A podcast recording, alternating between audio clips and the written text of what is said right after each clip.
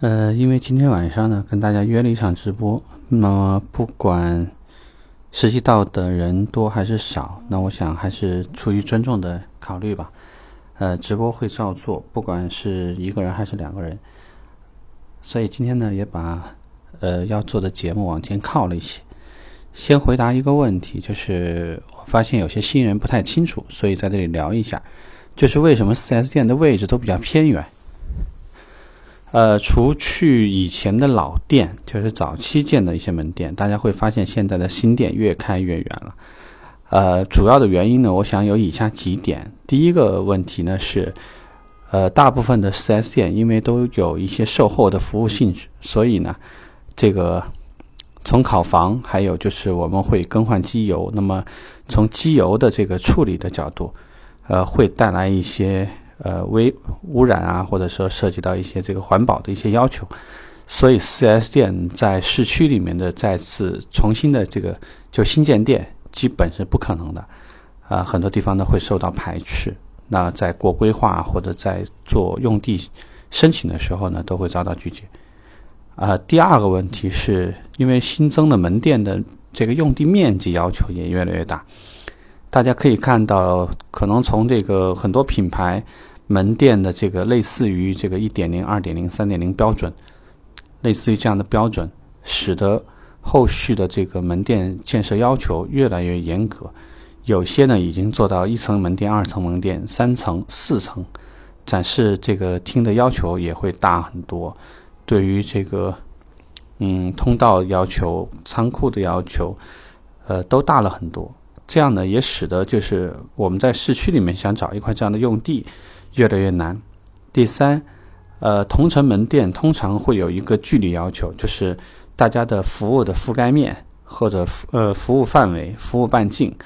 它会有一定的要求。呃，小的呢可能是在五公里以上，大的甚至可能会有在十公里范围都不会允许有第二家门店。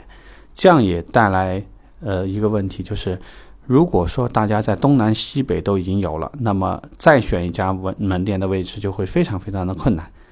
啊，这个呢会给大家带来一些困扰。对于新人而言，你大致了解一下为什么 4S 店的位置会越选越远，了解一下就行。当然，如果说你想了解的更细，那你应该去关注的就是这个区域之前有没有这个二级代理，或者说呢这附近的经济条件如何。交通情况如何？这个地方有没有什么特殊性？例如说，这附近有没有一个大的厂区，或者有一个大的需求？呃，附近的楼盘是什么情况？市场部更关心的往往就是这边楼盘的状况、入住率的状况。那么这些客户目前持有车辆的状况，就是代表这个楼盘的销售价格和他们的消费能力，对应我们自己所销售的产品大概是什么情况？